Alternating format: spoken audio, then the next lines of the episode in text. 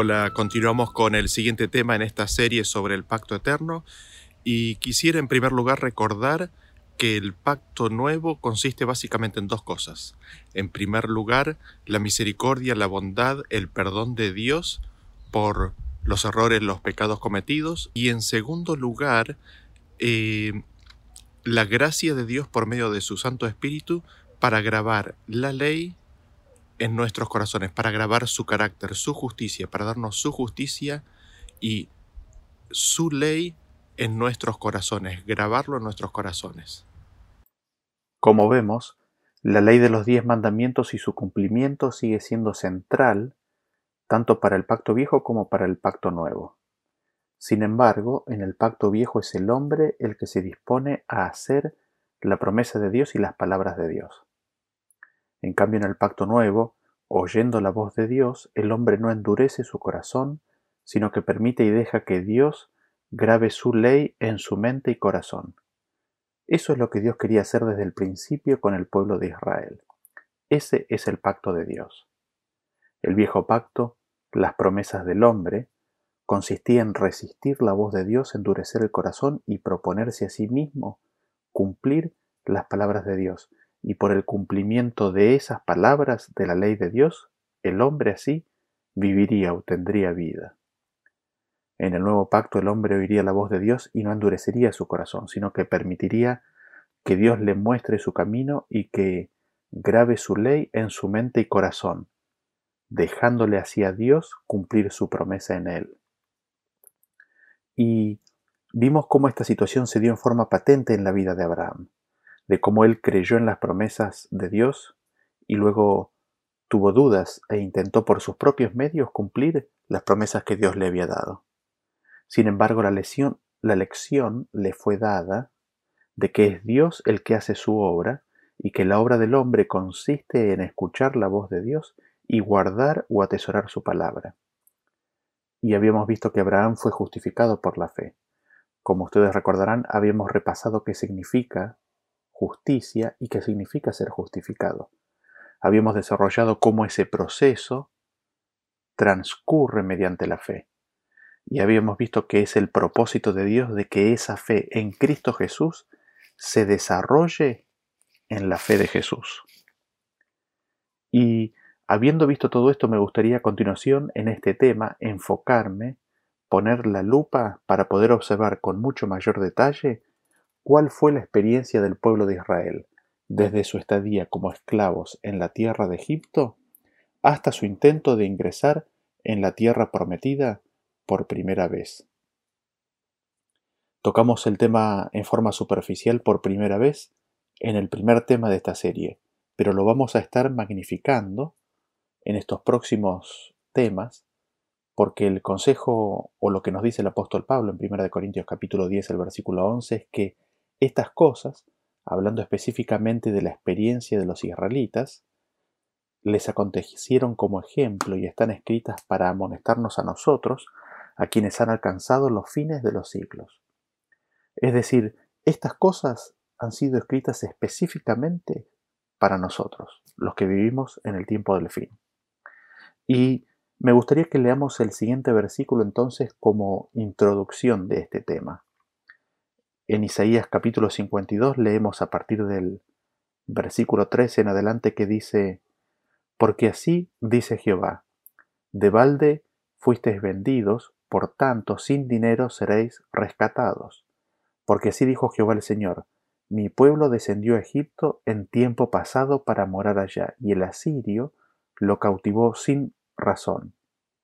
Y ahora, ¿qué hago aquí? dice Jehová, ya que mi pueblo es llevado injustamente y los que en él se enseñorean lo hacen aullar, dice Jehová, y continuamente es blasfemado mi nombre todo el día. Por tanto, mi pueblo sabrá mi nombre por esta causa en aquel día, porque yo mismo que hablo, he aquí estaré presente. De este versículo nos gustaría resaltar varios aspectos. En primer lugar, notamos que la esclavitud en Egipto es la misma que la esclavitud espiritual. Y decimos esto porque nos afirma que de balde se vendieron, por lo tanto, sin dinero fueron rescatados. Esto lo encontramos claramente detallado en un par de versículos antes, en, Isaías capítulo 50, el versículo 1, que dice, Así dijo Jehová, ¿qué es de la carta de repudio de vuestra madre con la cual yo la repudié? ¿O quiénes son mis acreedores a quienes yo os he vendido? He aquí que por vuestras maldades sois vendidos y por vuestras rebeliones fue repudiada vuestra madre.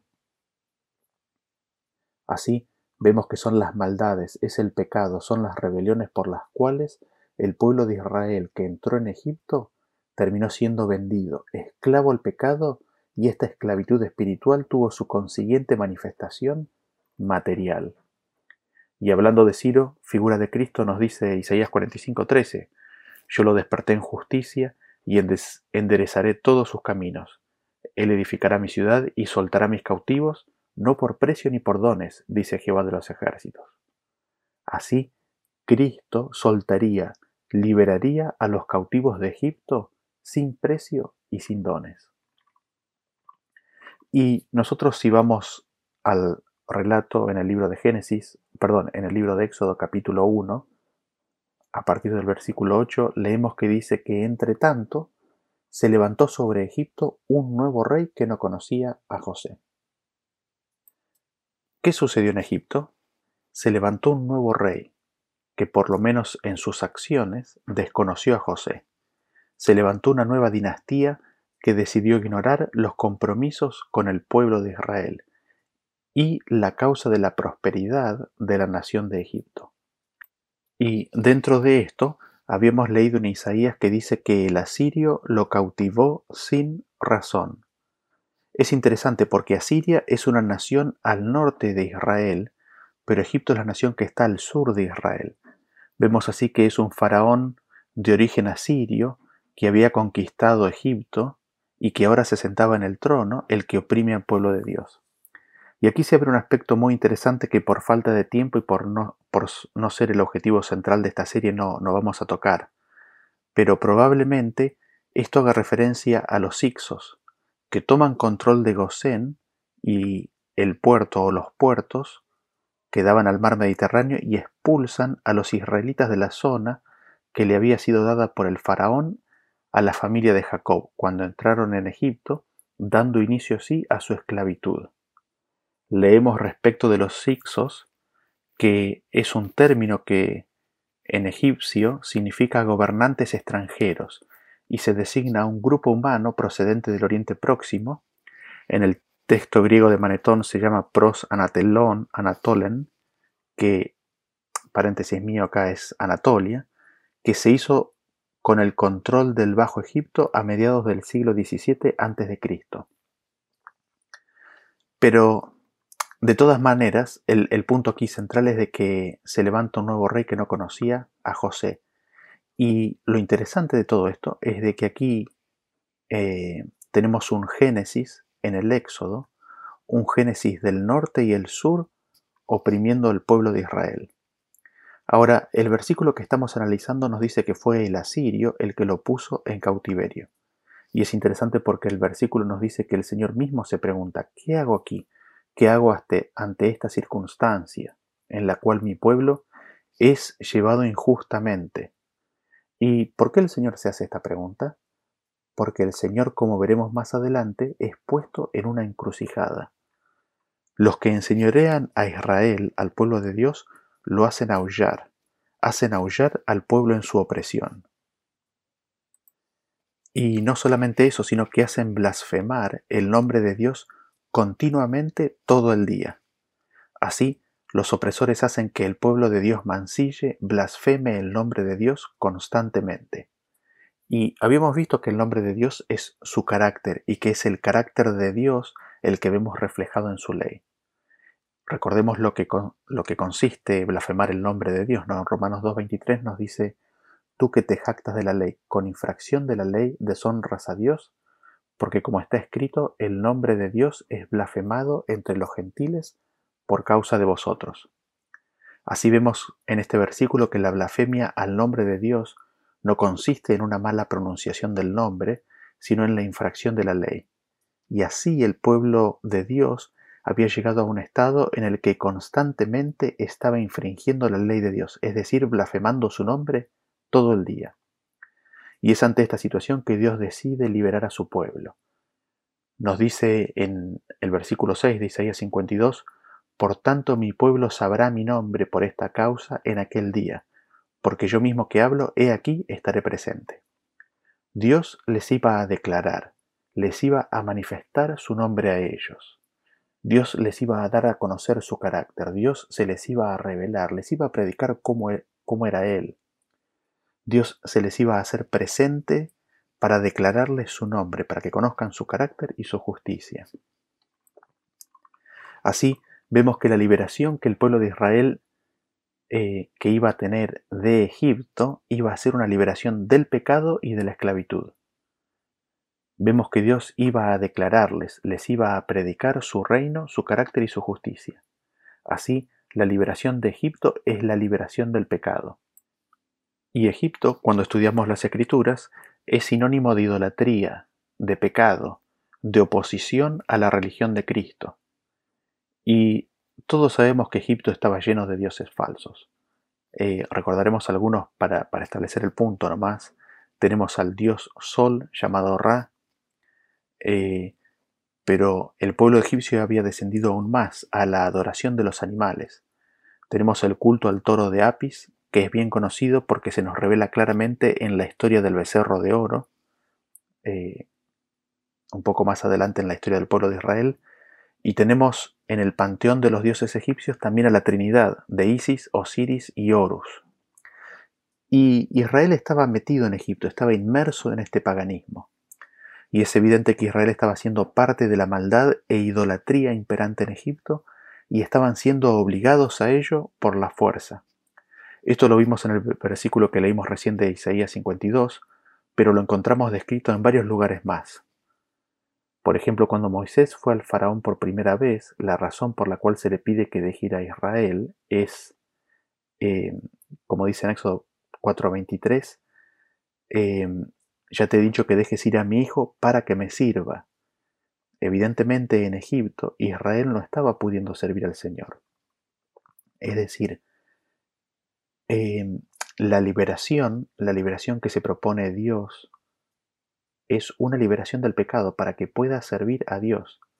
Leemos en Salmo 105, 42 que dice, porque se acordó de su santa palabra, dada a Abraham su siervo, sacó a su pueblo con gozo, con júbilo a sus escogidos, les dio las tierras de las naciones y las labores de los pueblos heredaron, para que guardasen sus estatutos y cumpliesen sus leyes. Aleluya. Dios los tuvo que sacar de Egipto porque en Egipto no podían guardar sus estatutos ni cumplir sus leyes. Sin embargo, la evidencia más fuerte que tenemos de que Israel estaba envuelto en la idolatría y los pecados de Egipto lo encontramos en el reproche que se le hace al pueblo de no querer apartarse de dichos pecados. Y lo encontramos ahí en Ezequiel capítulo 20, a partir del versículo 5 nos dice, y diles, así ha dicho Jehová el Señor, el día que escogí a Israel y que alcé mi mano para jurar a la descendencia de la casa de Jacob, cuando me di a conocer a ellos en la tierra de Egipto, cuando alcé mi mano y les juré diciendo yo soy Jehová vuestro Dios, aquel día que les alcé mi mano jurando así que los sacaría de la tierra de Egipto a la tierra que les había provisto, que fluye leche y miel, la cual es la más hermosa de todas las tierras, entonces les dije, cada uno eche de sí las abominaciones de delante de sus ojos, y no os contaminéis con los ídolos de Egipto. Yo soy Jehová vuestro Dios. Mas ellos se rebelaron contra mí y no quisieron obedecerme.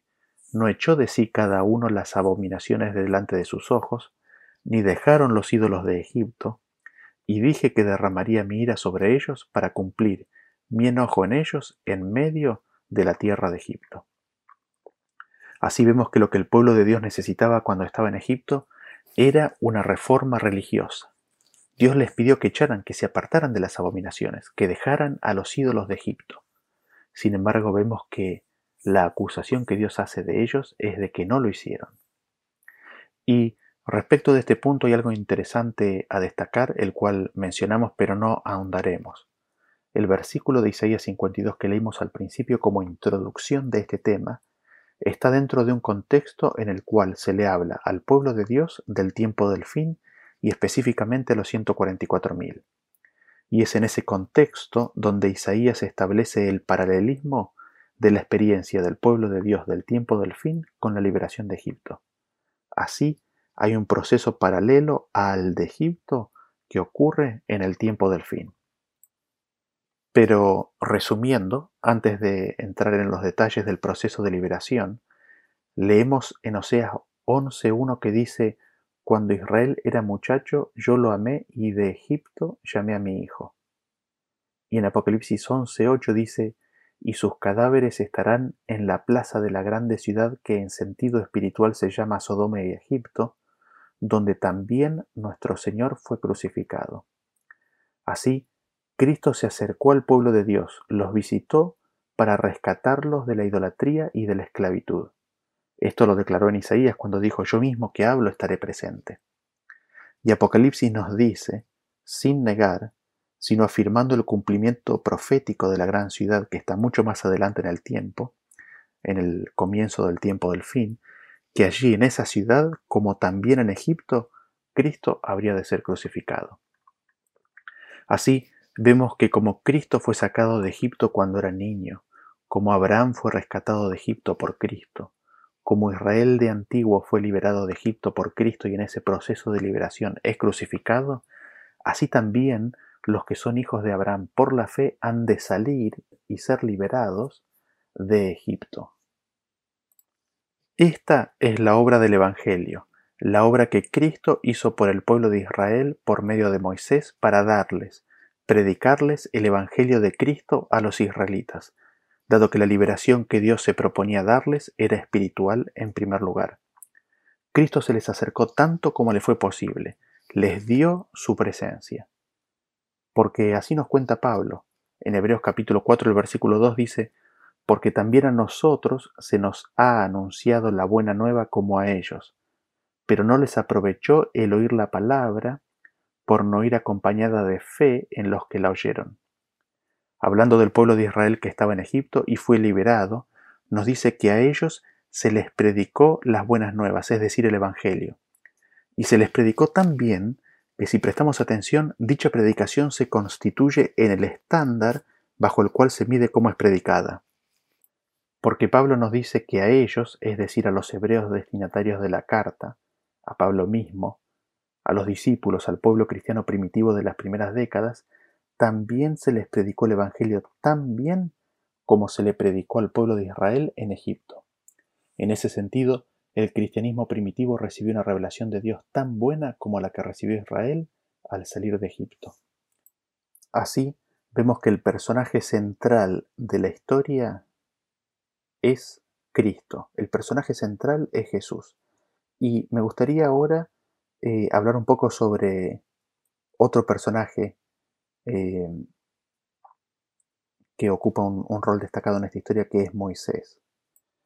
Recordemos que al multiplicarse el pueblo de Israel, el faraón decretó que todo hijo varón que nazca sea muerto. Sin embargo, los padres de Moisés, ambos de la tribu de Leví, decidieron desobedecer la orden del faraón y ocultaron a Moisés por tres meses.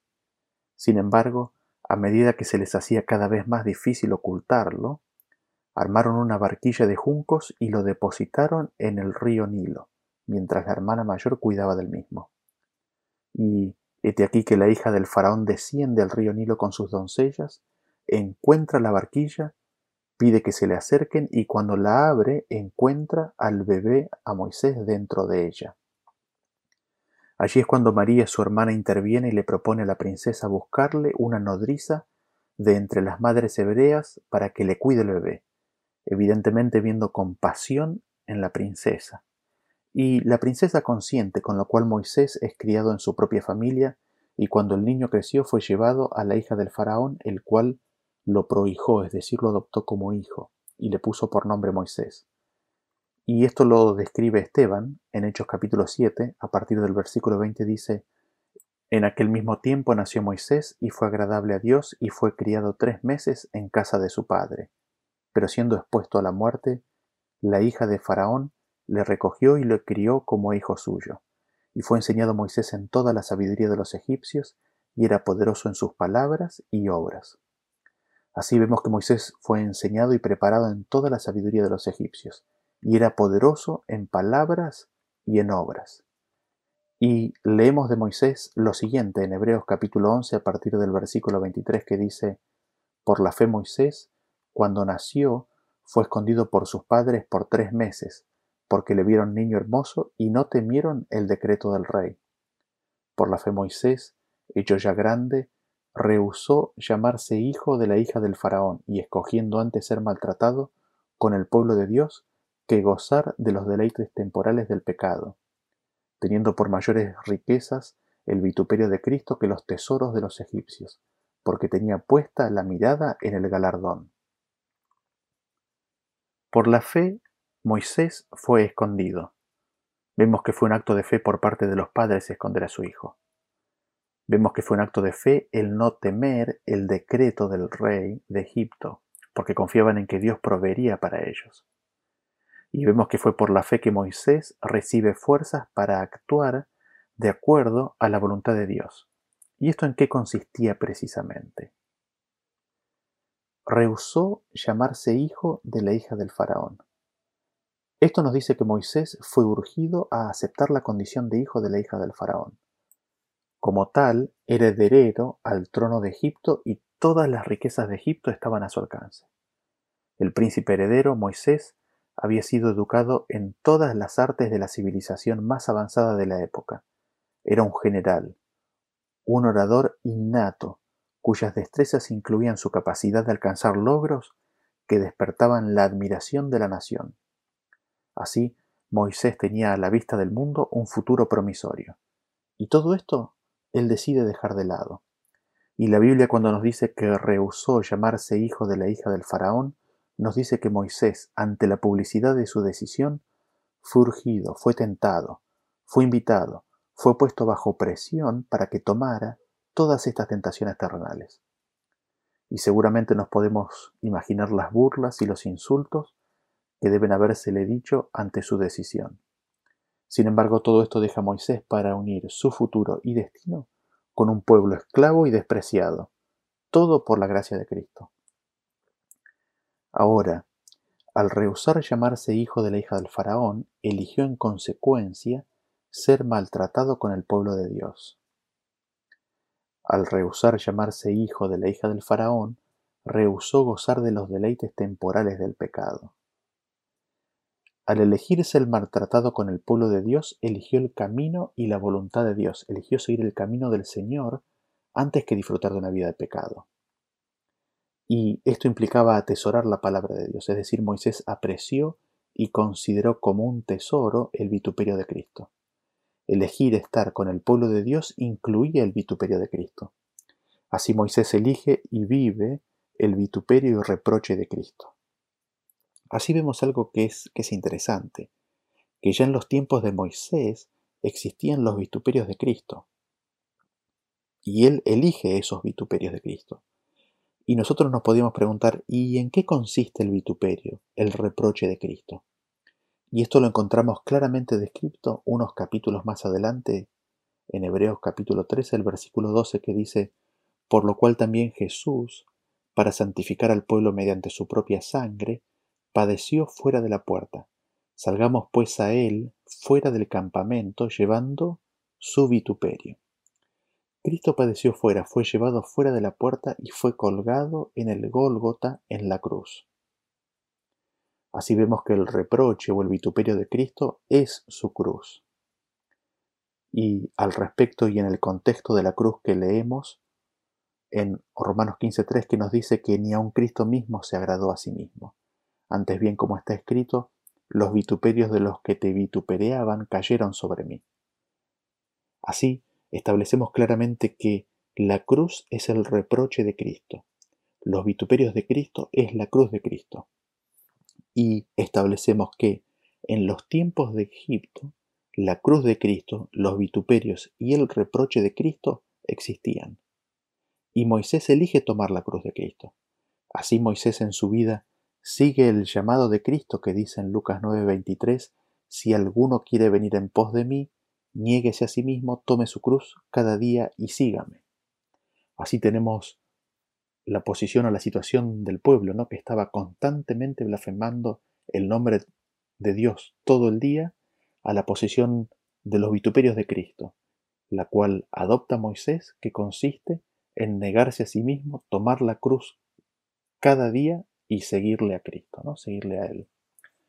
Y tomar la cruz era negarse a sí mismo, era negarse a recibir la satisfacción de la carne, era rehuir el llamarse hijo de la hija del faraón.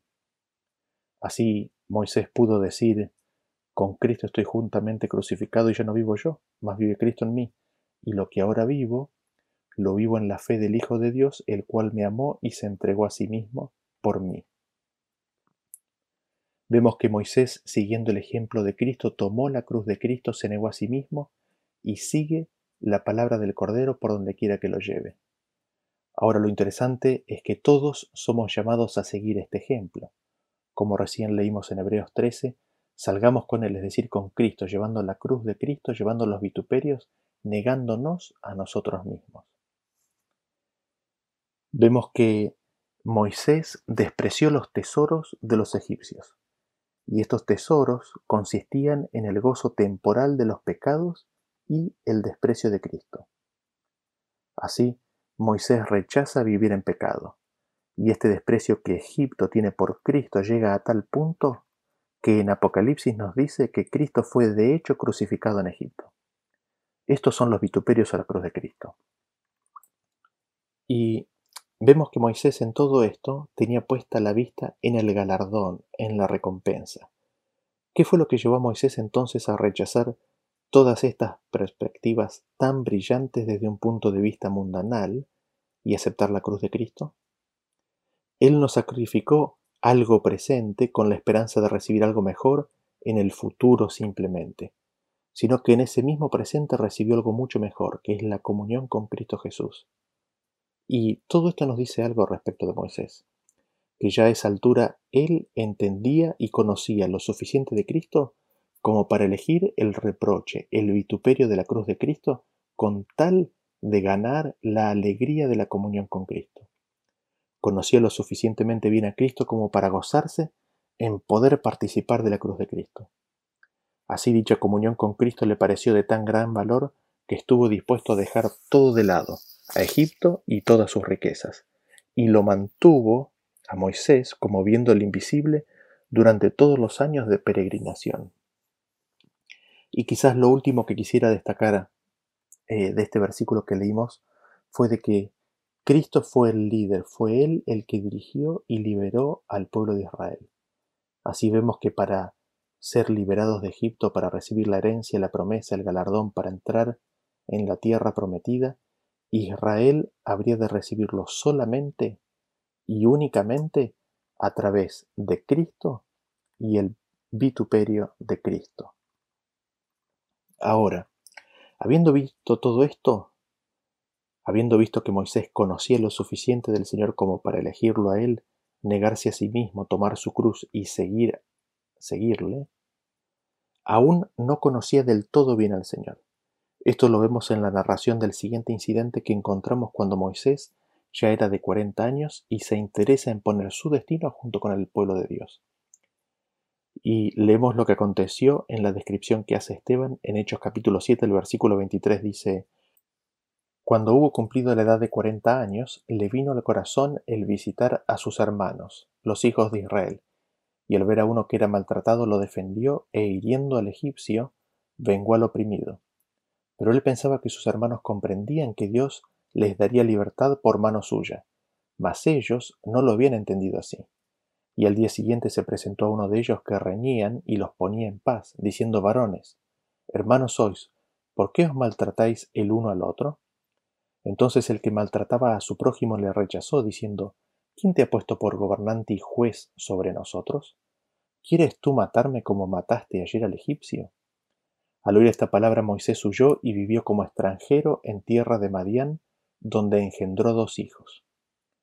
Y son varios aspectos que nos gustaría resaltar de este texto.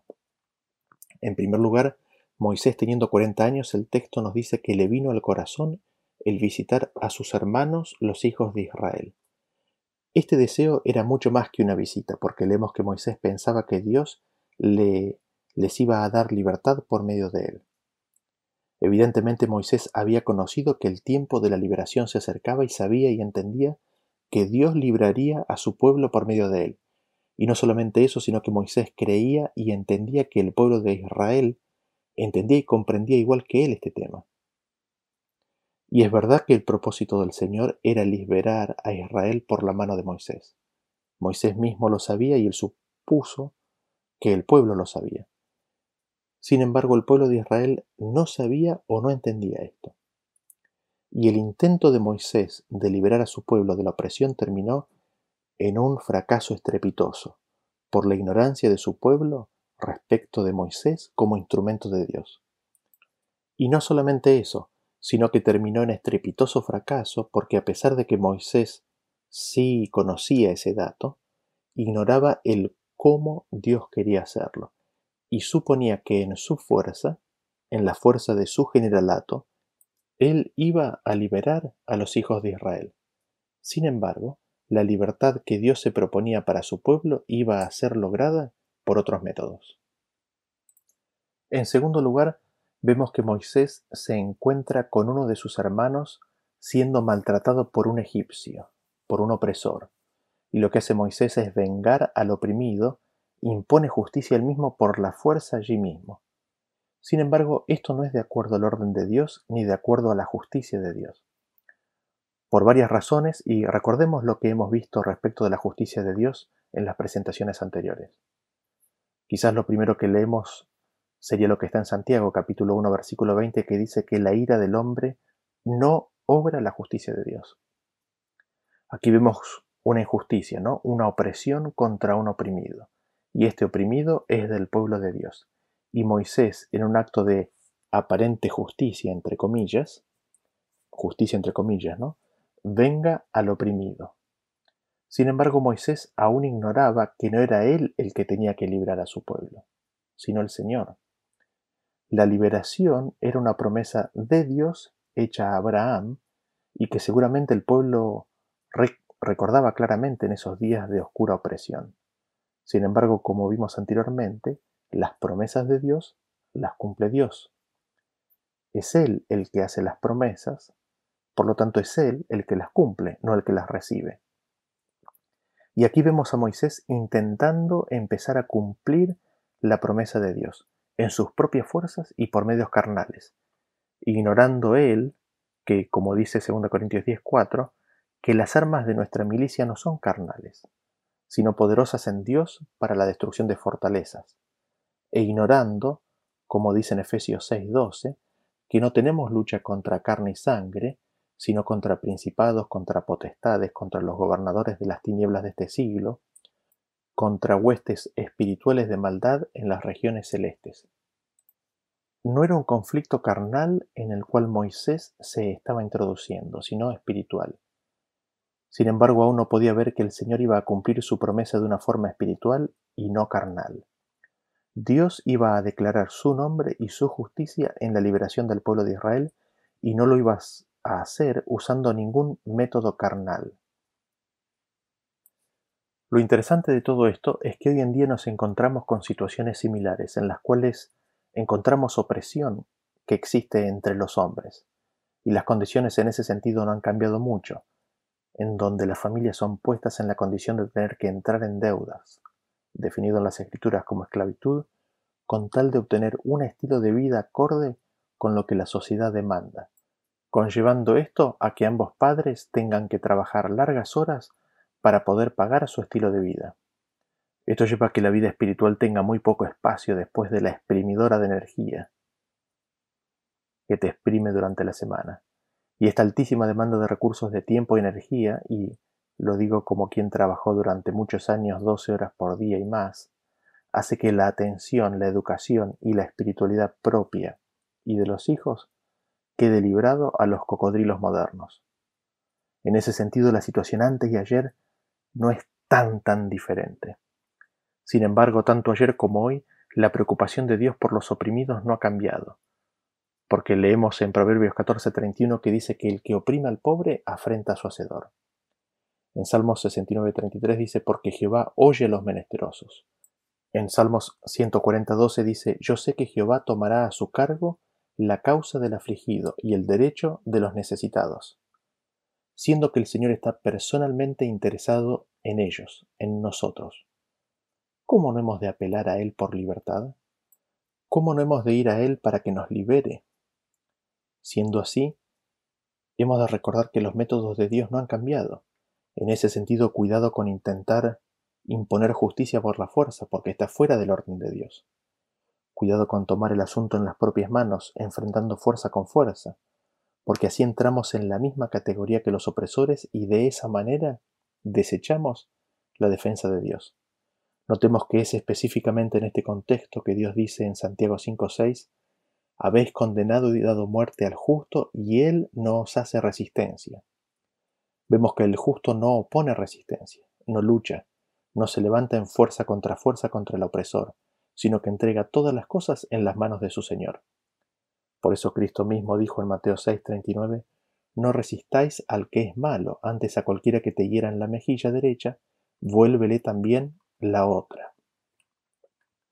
Así, vemos que las armas de resistencia son espirituales y consisten en la no resistencia y en dejar todo en las manos de nuestro Dios que corregirá toda injusticia y es a aquellos que hacen así a quienes Dios llama justos. ¿Y cuál fue la solución que le fue entregada a los oprimidos en ese día? ¿Cuál fue el remedio que le fue dado al pueblo de Israel para ser libertados? Como habíamos visto, el Evangelio fue el remedio. Son las buenas nuevas de Cristo, de su cruz, de su vituperio, su invitación y llamado a negarnos a nosotros mismos y entrar en comunión con Él, lo que libera a los oprimidos. Ese fue el remedio dado a los hijos de Israel.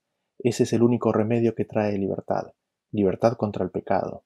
Y ese remedio también trae la liberación física. Esto se manifiesta en forma personal y también se manifestará en forma final y colectiva al final del tiempo cuando el Evangelio haya sido finalmente aceptado por algunos y rechazado por otros. Así, vemos cómo Moisés intenta hacer justicia y al mismo tiempo empezar a liberar a los oprimidos por su propia mano, confiando en que él cumpliría la promesa de Dios. Esta historia de la falla de Moisés nos muestra y nos hace bien explícita la obra que el Señor quería hacer por Israel. Es evidente que no era una liberación terrenal o carnal simplemente o únicamente, porque si esto fuera todo, podría haberse alcanzado bajo el método propuesto por Moisés. De hecho, esto hace evidente que Dios nunca se propuso liberar a su pueblo por la fuerza, por el uso de la espada. Sin embargo, hemos visto que la promesa a Abraham y su simiente, es decir, Cristo, es una promesa espiritual, es la promesa de la tierra restaurada y como tal tan solo puede ser obtenida por medios espirituales.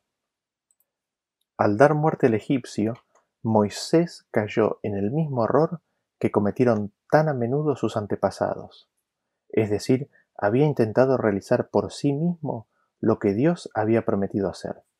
Dios no se proponía libertar a su pueblo mediante la guerra, como pensó Moisés, sino por su propio gran poder, para que la gloria fuese atribuida solo a Él. No obstante, Aun de ese acto apresurado se valió el Señor para cumplir sus propósitos. Moisés no estaba preparado para su gran obra. Aún tenía que aprender la misma lección de fe que se le había enseñado a Abraham y a Jacob, es decir, a no depender para el cumplimiento de las promesas de Dios de la fuerza y sabidurías humanas, sino del poder divino.